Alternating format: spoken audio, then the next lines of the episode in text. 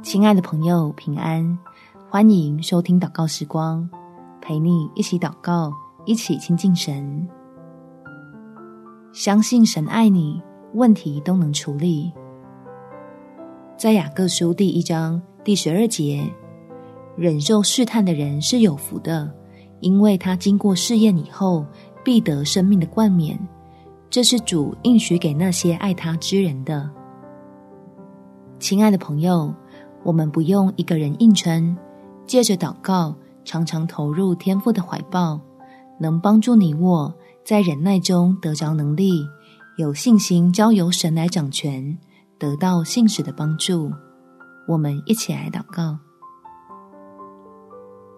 天父，求你施展大能，使我能看见。堵在前方的巨大困难开始有松动的迹象，让我疲惫的心能得安慰，胃也不再绞痛，总是过劳的脑袋可以放松下来，好好的睡几场觉，并且求你怜悯我的脆弱，赐下力量抵挡闲言碎语带来的二次伤害，使我可以在安静中找到新的平衡。专注跟随你的带领，好度过最难挨的时刻。